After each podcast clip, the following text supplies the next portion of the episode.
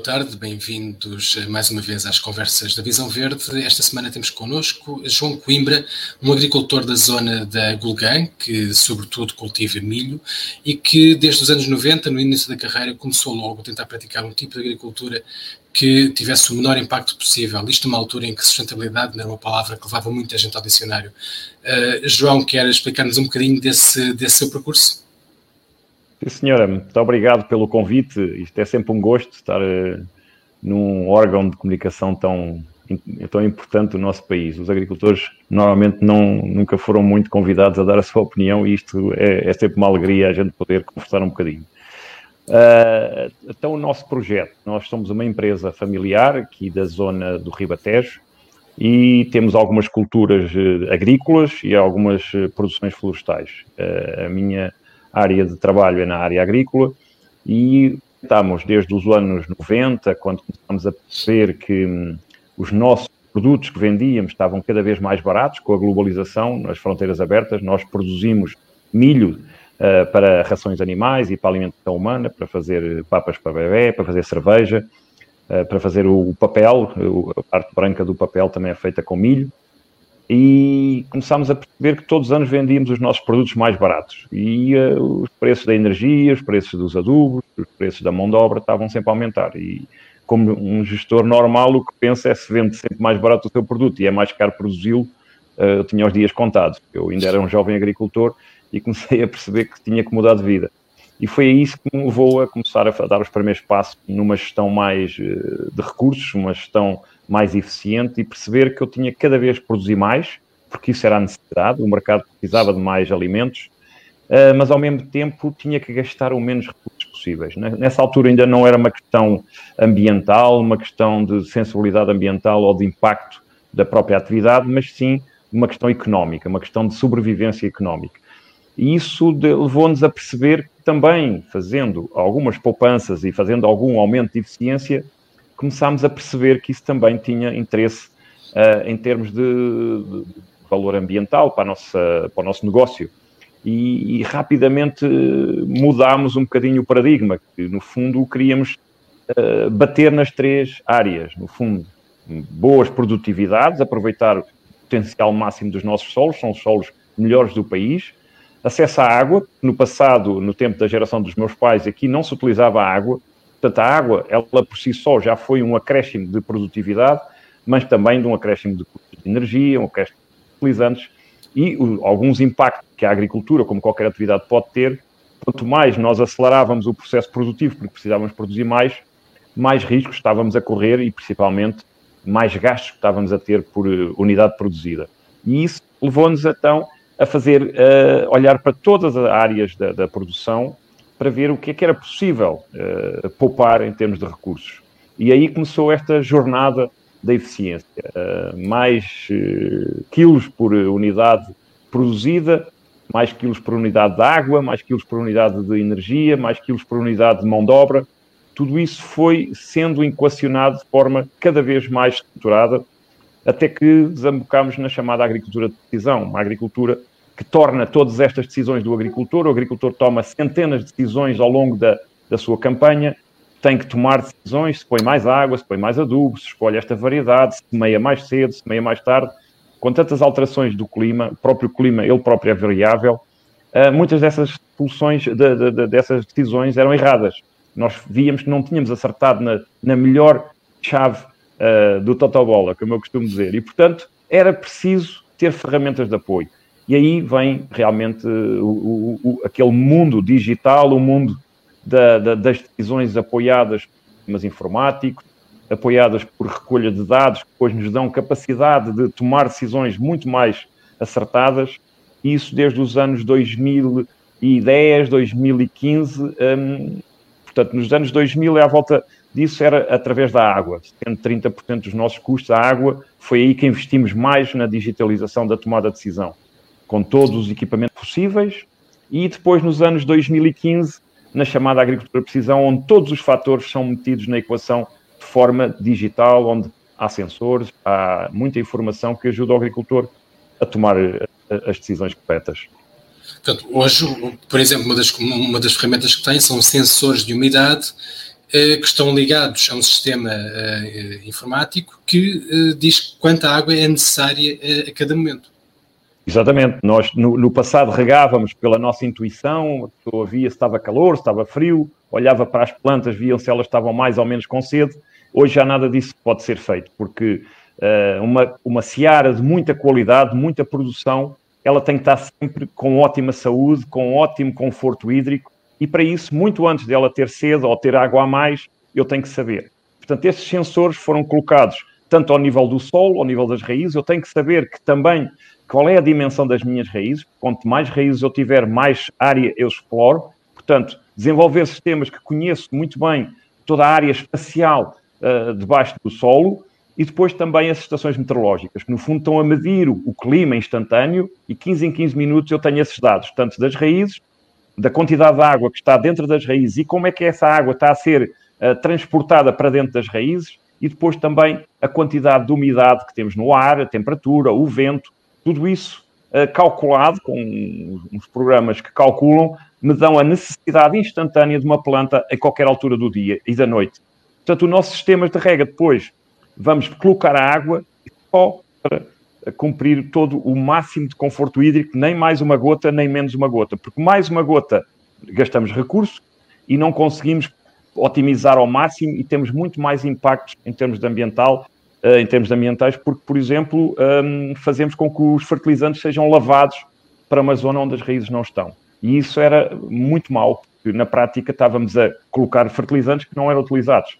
Era mau para a minha carteira, porque estava a gastar adubos que não eram uh, consumidos pelas plantas, era mau para o ambiente, porque esses adubos podiam ser arrastados para os lençóis freáticos. E isso hoje são ferramentas fundamentais para nós otimizarmos ao máximo tanto a parte económica como a parte produtiva, porque as plantas com maior conforto, com maior saúde, com a maior sanidade, elas respondem com produção, com muito mais baixos custos, com muito mais, com menos consumos de produtos uh, importados, de adubos, de sementes, etc. Portanto, sempre nessa busca da, do ótimo técnico, do ótimo económico e do ótimo ambiental, que foi, no fundo, entrando nas nossas vidas a partir dos anos 2000 um, fomos convidados também a fazer parte das soluções e dos desafios ambientais que todos temos, como cidadãos e como produtores. O que me está a dizer, uh, essa descrição, uh, dá-me a entender que a agricultura que se faz hoje é muito melhor a todos os níveis, em termos de eh, consumos de água, de energia, de pesticidas e, fertilizantes, do que era há 30 anos. Mas não tem, não tem a sensação de que eh, na opinião pública, a ideia é contrária, que hoje a agricultura é muito mais nociva do que era no tempo dos nossos avós? A maioria de, de, dos agricultores tem muita dificuldade em comunicar e por isso é que eu digo que é muito complexo esta, esta relação da, da, da produção com a, com, com a informação. A maioria dos consumidores está sujeita a um determinado número de, de campanhas, de publicidade, de, de, de, e muitas delas não são sérias. E por isso nós temos que ver que a maioria das pessoas tem pouco tempo para, para se informar sobre como é que é produzido o, o, seu pão, o seu leite, a sua carne, e, e isso leva as pessoas depois também a, a, não terem tempo para se dedicarem a estudarem esses assuntos e se calhar leem as coisas com uma, na maior das facilidades, entram uh, numas narrativas que muitas vezes não são uh, as mais corretas, onde haja mais ciência. Uma das coisas que nós temos uh, como objetivo é trazer a ciência para estas coisas. Porque muitas vezes também nós, agricultores, não sabemos tudo e não fazemos tudo bem. Claro que cometemos erros, como todas as atividades, somos uma atividade que está em estudo permanente. Nós tentamos aqui na nossa exploração trazer todo o tipo de pessoas que possam estudar estes problemas, porque não está tudo resolvido, não se encontrou as soluções para tudo. Pelo contrário, nós sabemos que para este desafio de alimentar 10 mil milhões de pessoas, não vai ser com a tecnologia que estamos a utilizar hoje. Tem que ser tecnologias ainda mais eficazes, ainda mais produtivas, mas que também, ao mesmo tempo, salvaguardem ao máximo os recursos. Porque aqui o mais importante de tudo não é o ambiente imediatamente, hoje ou amanhã, é os recursos que nós vamos deixar aos nossos filhos. E nós que somos proprietários, que temos eh, aqui há quatro, cinco gerações como agricultores, eu sou filho e neto e bisneto de agricultores, tenho filhos meus que irão provavelmente ser agricultores, eu não posso uh, querer uh, ficar sem o meu recurso, que é o solo, a água, e portanto eu tenho que ter o maior cuidado. E portanto, não, quando se diz que os agricultores destroem e que põem tudo em causa, é, é, pouco provável as pessoas conhecerem bem esta atividade, porque a maioria das pessoas que conhece sabe que há maus exemplos, mas a maioria dos agricultores, como eu comecei a minha conversa, por uma questão económica, se eu posso utilizar só um quilo de, de fertilizante, não vou utilizar dois, porque senão a minha margem é metade. E, portanto, nesse sentido, a, a maioria das pessoas não faz por uh, ignorância ou por desconhecimento. As pessoas tentam fazer o máximo possível de tecnológico, porque mais pesticidas e mais adubo não representa mais produção. Pelo contrário, como eu tentei explicar, muitas vezes água a mais produz menos. Pesticida a mais pode queimar uma planta, pode pô-la com stress qualquer. E, portanto, hoje, esta agricultura mais precisa acaba por ser a agricultura que, com os poucos recursos que temos disponíveis em questões económicas e ambientais, vamos alimentar o maior número de pessoas, que esse é o nosso objetivo. Alimentar o maior número de pessoas. Portanto, não tenho dúvidas que a agricultura moderna que se pratica hoje é melhor do que aquela que se praticava no tempo dos nossos avós, desse ponto de vista. Muito melhor. Muito melhor, com muito mais conhecimento. As próprias hum, moléculas que nós utilizamos, exatamente como os remédios que hoje nós tomamos, são muito mais específicos, são muito mais preparados para atacar só uma praga e não atacar generalmente, generalizado todo o ambiente. E isso dá origem às pessoas baralharem um bocado, porque confundiu-se produtos químicos, a luta química, todos estes nomes assustam as pessoas. Mas eu, eu faço sempre a analogia com os antibióticos. Nós, eh, se calhar há 40 anos ou há 50 anos, tomávamos um ou dois antibióticos que eram generalistas, que matavam tudo o que estava dentro do nosso corpo. Hoje a gente tem uma dor de dentes, toma um antibiótico próprio, tem uma dor num pé, toma um antibiótico diferente. E na, na, na agricultura está-se a fazer exatamente o, o mesmo especialmente na Europa, que é a zona do globo onde há mais cuidado e a segurança alimentar é levada ao extremo. Não há parte nenhuma do mundo onde os cidadãos estejam tão protegidos como na Europa. E, portanto, é muito injusto quando as pessoas, às vezes, por falta de tempo e terem outras coisas para tratar e não têm tempo para se informar, uh, vão na conversa de algumas uh, pessoas que dão opiniões, uh, dos Facebooks e das notícias mais fáceis de ler, de que isto é tudo um, um perigo, etc. Não. Eu acho que a maioria das pessoas hoje também já começa a conhecer, já vem visitar algumas coisas, e é isso sempre que nós desafiamos. Os agricultores hoje gostam de ser visitados, querem as pessoas ao pé de si a, a mostrar porque é que fazem, porque é que utilizam alguns produtos, porque é que não utilizam outros. Um, e mais importante que isso é perceber que temos que alimentar as pessoas com os produtos da nossa terra, quer dizer, com, com, não podemos importar tudo, não pode haver este mito de que nós vamos deixar de produzir porque a gente não vai deixar de comer. Porque no dia que deixarmos todos de comer, sim, vamos ter muito menos impacto. Isso é verdade. Mas é como todos deixarmos andar de automóvel ou termos as nossas casas sem luz. É evidente. Agora, o nosso desafio é, já que temos que comer, já que temos que comer bem, vamos fazer uma agricultura nesse sentido. E não pode ser através uma agricultura que deixe de produzir, que deixe de ter capacidade de abastecer os mercados e que deixe de ter capacidade de produzir alimentos a baixo custo porque temos algumas técnicas agrícolas que têm custos muito mais altos, têm muito mais necessidade de terra, e aí deparamos com um dilema outra vez. Será que estamos a fazer uma agricultura para todas as bolsas, para todos os portugueses poderem comer? E o nosso projeto agrícola e a maioria dos agricultores trabalha na chamada agricultura convencional. Esta agricultura que pretende fazer produtos de qualidade, mas com um preço que todos possam comprar que eticamente também não é certo que só o norte da Europa é que possa comer produtos de primeira qualidade. Acho que temos, todos temos esse dever e esse direito de capacitar-nos para produzir esse tipo de alimentos. Esse é o grande desafio. E para isso, esta agricultura mais inteligente, esta agricultura que é apoiada pela digitalização, e é uma agricultura que vai fazendo eh, mais conhecimento, vai produzindo mais informação que ajuda outras gerações de agricultores a produzir cada vez melhor. E produzir na tal terra disponível. Aquilo que disse agora eh, fez-me fez recordar uma, uma resposta que deu numa conferência que nós tivemos juntos uh, sobre este binómio agricultura extensiva agricultura intensiva. Uh, e na altura a resposta que deu não é a resposta que aparece nas, que aparece nas páginas dos jornais normalmente, que, que são muitas vezes dominadas por uh, ativistas do ambiente e não por pessoas que estão literalmente com as mãos sujas de terra. Uh, quer explicar-nos porque é que a, a agricultura intensiva uh, tem um papel muito importante na, na, na forma de, de, agricultura moderna em Portugal e na Europa? A agricultura intensiva tem um nome que não é famoso, portanto as pessoas assustam-se muito com tudo que é intensivo. Mas, como tudo, temos que ter escolhas Porquê que ela é intensiva? Porque ela tem recursos de forma intensiva. usa mais água, usa mais pesticidas, Uh, ela não usa mais pesticidas. Nós, por unidade produzida, usamos muito menos que outras técnicas. Agora, as pessoas eh, imaginam que um mundo perfeito onde não era preciso usar nada destas ferramentas. Nós não conseguimos alimentar a população mundial. Era impossível com o conhecimento e com a tecnologia que existe hoje. Portanto, os pesticidas, os, uh, os fitofármacos, o nome que se queira chamar, forem bem utilizados, é exatamente como os remédios que nós tomamos. E eu gosto muito de falar numa linguagem que as pessoas na sua casa percebam.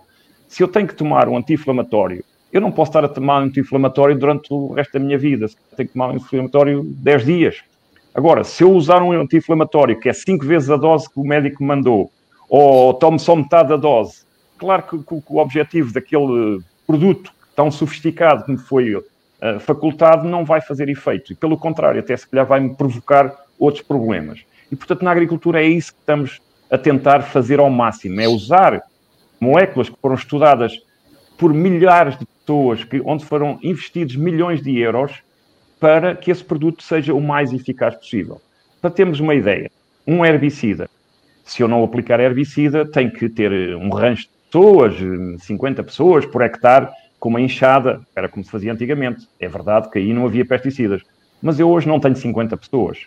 A maioria das pessoas que trabalham em Portugal na agricultura são imigrantes. E cada vez mais a gente não tem pessoas portuguesas, por exemplo, para trabalhar na agricultura. Ora, se eu tiver uma ferramenta que me apoie, que é utilizada só nos sítios onde há erva, onde há as infestantes, porque foi visto com um drone, foi visto com um satélite, as manchas onde essa erva está, e eu vou aplicar o produto em, na dose certa, na hora certa, com uma máquina inteligente que diz aqui é preciso, aqui não é preciso. Ora, essa agricultura, por ter sido intensiva e por utilizar estas ferramentas, consegue, por unidade de área, por um hectare ou por um metro quadrado, produzir muito mais alimento do que outro tipo de tecnologias agrícolas, que todas têm a sua espaço no comércio e, e na necessidade de suprir uh, as necessidades do mercado, mas para alimentar realmente o mundo tem que ser uma agricultura mais inteligente, mais moderna e utilizando todas as ferramentas, incluindo as ferramentas uh, tecnológicas, as chamadas um, sementes uh, geneticamente modificadas, que a Europa continua a achar que não é interessante para, para, para o seu território, mas depois importamos massivamente uh, essas plantas de outros continentes que, que as usam de forma a, a tentar resolver os problemas que existem. É evidente que daqui a 20 anos serão outras, como tudo, vamos evoluindo e hoje se calhar não serão as, as mais indicadas, mas estamos a estudar para que sejam. Mas a Europa e muitos dos setores uh, consumidores ou de outros dizem não, a Europa não pode utilizar esta tecnologia. O que vai acontecer é que vai terminar grande parte da, da agricultura uh, na, na, no espaço europeu e vamos importar massivamente os produtos que são feitos com essas ferramentas que foram proibidas aos agricultores da Europa. E isso não é justo. Porquê que, porquê isso que é completamente que... injusto. Porque lhe parece que a União Europeia tem essas, uh, toma esse tipo de decisões? Porque, na verdade, os, os OGMs, os organismos geneticamente modificados, já estão estudados há décadas e não há nenhuma indicação de que sejam diferentes dos outros. Até porque há uma modificação genética na agricultura a todos os níveis. Eh, mesmo quando não é feito em laboratório, há um apuramento genético da, da, das, várias, dos vários, dos várias, das várias espécies. Porquê é que lhe parece que a União Europeia tem esse tipo de atitudes, digamos, anticientíficas?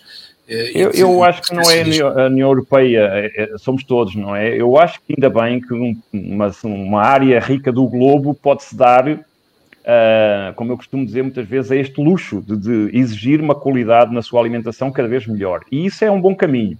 Os europeus são hoje mais bem vistos em termos alimentares, em termos dos produtos que exportam, do que todas as outras áreas do globo.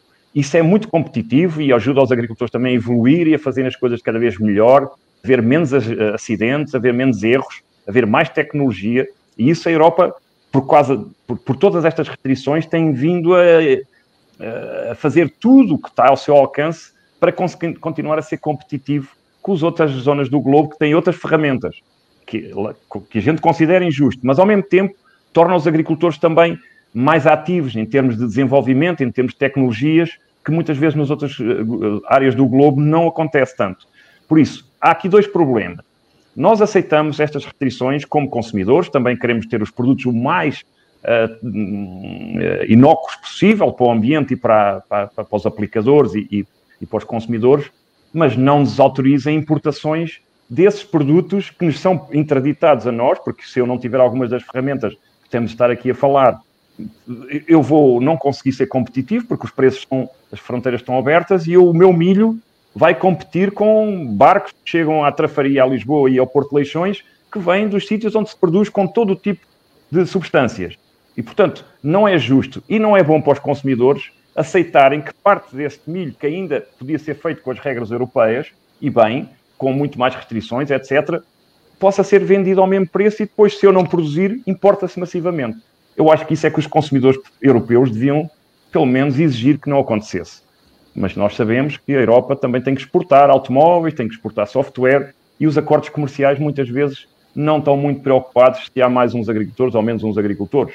Mas eu acho que os europeus deviam pensar o que é que querem para o futuro. Se queremos ser autossuficientes, se queremos ter jovens agricultores, se queremos ter um território rural ocupado, porque se deixar de haver agricultores não é com o turismo nem com outro tipo de negócios que vamos ter um interior um, vivido, com pessoas a ter a economia, etc. E isso tem que ser as pessoas a decidir. Nós, como agricultores, estamos disponíveis para fazer o que for possível. Agora, não, não nos deixem nas mãos das importações dos portais produtos que vêm a qualquer preço de outras partes do mundo. Eu acho isso extremamente injusto e é isso que nós, a única exigência como agricultor eu, eu tenho. Agora, eu não, não, não, não, eu acho que os desafios são sempre bons para as empresas. Uma empresa que está uh, sempre a investigar e a desenvolver uh, novas tecnologias, uh, e, e, a Europa tem essa capacidade, porque temos boa formação, temos boas universidades, portanto, nós não, não recusamos esse desafio.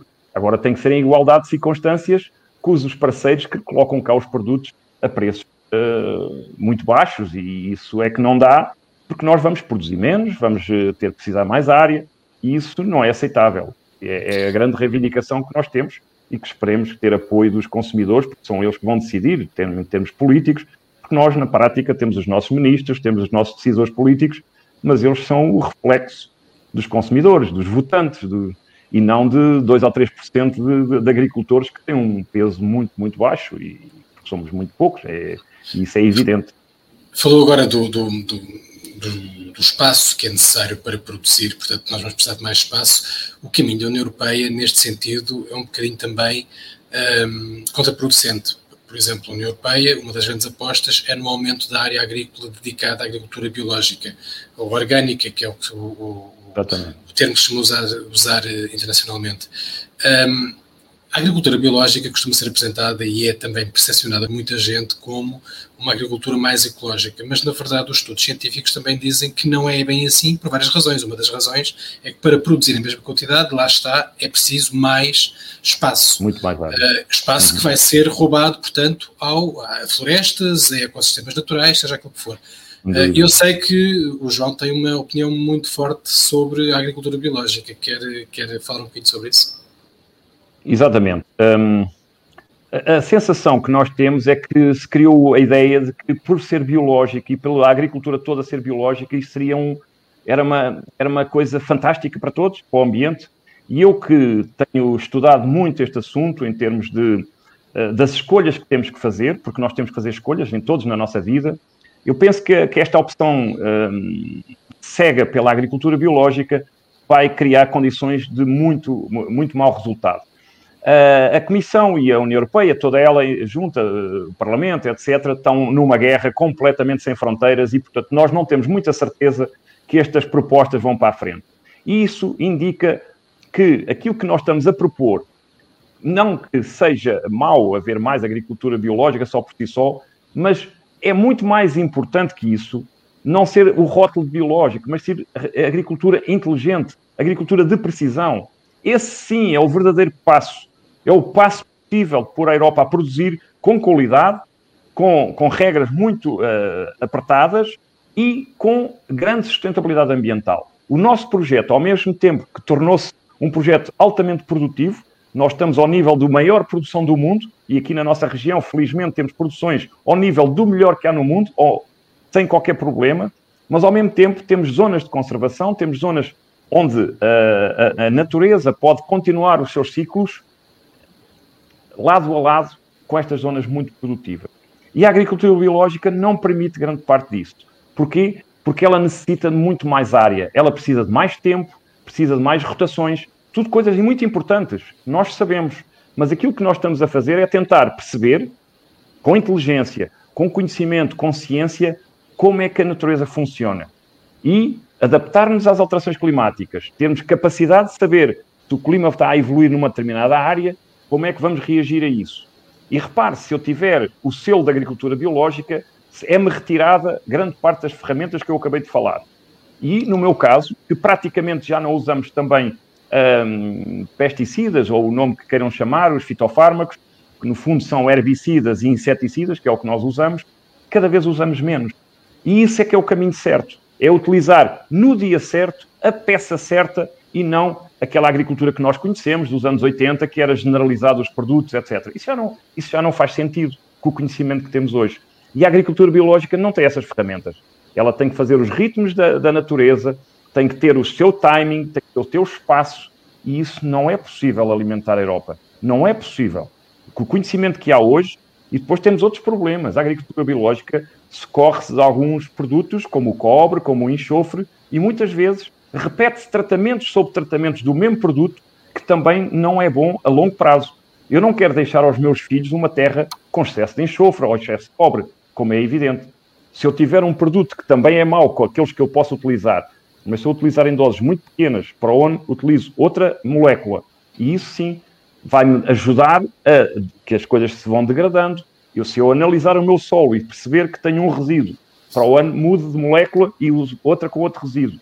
E isto é muito importante, porque as pessoas já nem se apercebem, mas aquilo que comem hoje, os resíduos que estão nos seus alimentos, são de tal maneira baixos que praticamente na maioria dos produtos já não há resíduos nenhum. E por isso isto se tem feito avanços extraordinários. E não foi a agricultura biológica que levou a fazer isso. É a agricultura convencional. Tem vindo a fazer cada vez mais um esforço para acompanhar as exigências do mercado. Porque, no fundo, o mercado quer concorrer entre si a ver quem tem menos resíduos nos seus, nos seus produtos, nos frescos, etc. E nós, hoje, quando vamos às grandes superfícies, podemos estar seguros que as coisas que ali estão podem não ter sabor, podem ser menos uh, agradáveis porque nós lembramos das coisas dos nossos avós, mas a garantia de que os alimentos são seguros, essa é real. Porquê? Porque as exigências hoje são a um nível. Qualquer agricultor que hoje faça uma asneira é determinante que seja completamente posto fora do mercado. Ele, só, ele nunca mais consegue vender uma peça de fruta ou uma batata, etc. Porque o sistema está muito bem organizado. Pode-se dizer, também há fraudes, também há coisas, mas a gente somos num país que também estamos habituados a outro tipo de fraudes. E, mas, portanto, de modo geral, as pessoas aqui... podem confiar, podem confiar nas instituições e que não vão, por mas, exemplo, comer maior das, com demasiados pesticida. Isso não existe, porque hoje, cada vez que uma grande superfície compra qualquer peça de fruta ou qualquer vegetal, é passado por uma bateria de testes que qualquer coisa é logo detectado. E, portanto, isso não acontece. E depois, os produtos hoje são muito mais sofisticados os, os prazos, o, inter, o, chamado intervalo de segurança, cada vez é mais reduzido porque o produto eh, degrada-se rapidamente. Portanto, ele atua e degrada-se muito rapidamente. Antigamente, os produtos mantinham-se nos alimentos, permaneciam na cadeia alimentar. E hoje, a maioria dos nossos alimentos são confeccionados, são, muitos deles já são trabalhados, já são tratados, são lavados, etc. É, é muito baixo uh, todos esses, esses resíduos que aparecem. O grande problema pode ser outro. Por exemplo, se eles são mal conservados. Por exemplo, nós compramos uma caixa de couves, levamos para casa, se deixarmos aquilo lá um mês inteiro, se calhar é na própria casa, porque os produtos não têm qualquer tipo de tratamento, como os biológicos também não têm, e depois é na própria nossa casa que eles ganham bactérias, ganham fungos, e nós depois vamos comer aquilo já com problemas. E aí não foi a, cadeia de produção que deu o problema, foi por ausência de desinfetantes, de limpezas, de, de, de usar produtos de, lavagens, que hoje são muito restritos, são muito condicionados, é nas nossas casas que o problema depois aparece. Ou nas cadeias de venda. Na eh, sua casa não entram, muito não entram produtos biológicos. Eu costumo dizer que a minha casa entra o menos possível, mas eu também como, porque acho que eh, o mais importante da nossa alimentação é ser variada.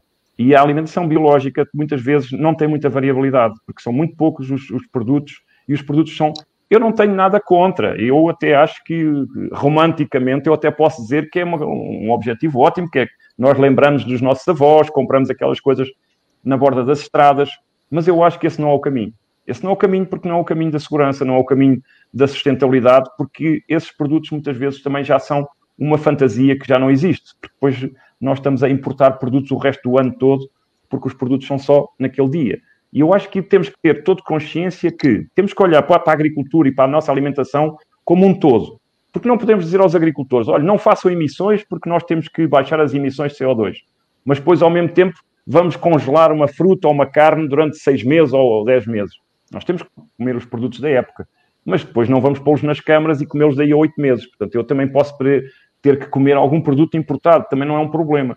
O que interessa é como é que foi a origem da sua produção. E aí temos que ter agricultores conscientes que, se eles conseguirem fazer um produto que rapidamente chega ao consumidor em ótimas condições, com resíduos muito perto do zero, não, temos, não, não pusemos nada em causa. Pelo contrário, conseguimos produzir em muito menos área, deixando muito mais área para libertada para as áreas de conservação. E esse, penso, pelo menos é a nossa abordagem hoje, é esse modelo. É um modelo que ao mesmo tempo produz muito, produz seguro, produz a baixo preço, mas ao mesmo tempo tem áreas de conservação, áreas de, de, de complemento, áreas de rotação, áreas de zonas de onde não há qualquer tipo de agricultura, e, e isto ajuda a que todo o ambiente cada vez seja mais.